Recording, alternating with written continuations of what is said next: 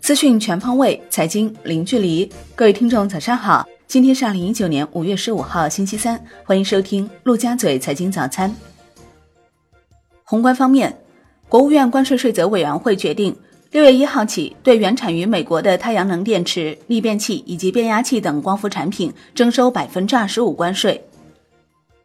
外交部表示，对贸易战，中国不想打、不愿打，但也绝不怕打。中方对磋商展现最大诚意，美方一味漫天要价，中方明确拒绝，坚决反对。央行周二开展两千亿元 MLF 操作，中标利率百分之三点三，当天有两百亿元逆回购到期，另有一千五百六十亿元 MLF 到期。当天 s h i b r 集体走高，隔夜报百分之二点四一二三，上涨二十五点六三个基点，涨幅最大。发改委表示。进一步清理规范政府定价经营服务性收费，严格按照凡是市场能自主调节的，就让市场来调节的原则，放开机动车检测类、气象服务类、地震安全评价类等收费项目，对已经形成竞争的服务，一律实行市场调节价。国内股市方面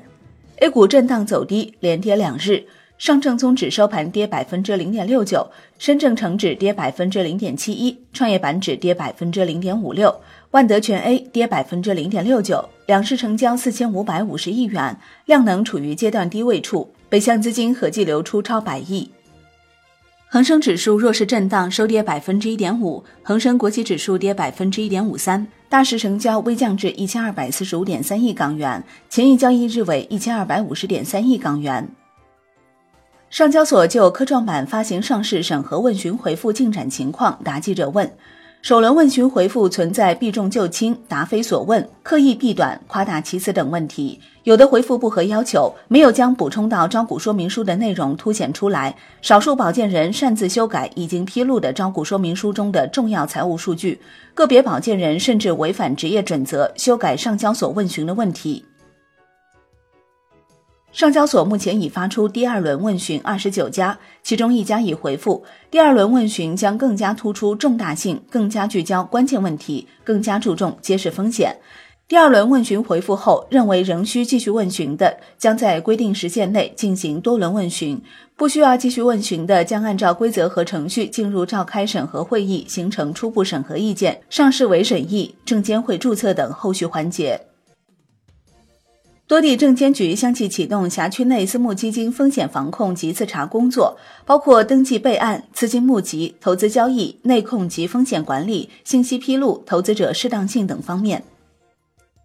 研究机构 GMT 发布沽空报告称，李嘉诚家族旗下长和可能隐瞒五百七十七亿港元债务，以获取廉价贷款和高评级。长和随后发布澄清公告称，董事会强烈否认研究机构 GMT 导言所含之影射。集团经审核财务报表乃严格遵守适用香港财务报告准则，认为导言显性选择性，带有偏见且严重误导。金融方面，金融委办公室秘书局的人事任命已到位。原央行金融稳定局副局长陶玲被任命为金融委办公室秘书局局长，原货币政策司副司长李斌担任副局长。楼市方面，广州住建局草拟《广州市人才公寓管理办法》公开征求意见稿，新建公租房和人才公寓不低于商品房开发百分之十，以户为单位，每户家庭在全市范围内只享受一套人才公寓。面向中高层次人才的单套建筑面积以九十平方米为主，原则上不超过一百二十平方米。济南新政，商品房广告需明示价格及有效期限，不得鼓吹学区房，不得含有能够为购房人办理户口、就业、升学等事项的承诺。商品房取得预售许可后，应在销售现场一次性公开房源信息，并于十日内开盘销售。产业方面。财政部、商务部发文称，将进一步加强农商互联，完善农产品供应链，提高农产品流通效率，促进农民增收和乡村振兴，满足农产品消费升级需求。国际股市方面，美股反弹，道指收涨逾两百点，创近一个月最大单日涨幅。截至收盘，道指涨百分之零点八二，标普五百涨百分之零点八，纳指涨百分之一点一四。欧洲三大股指集体反弹，德国 D X 指数涨百分之零点九七，法国 C C 四零指数涨百分之一点五，英国富时一百指数涨百分之一点零九。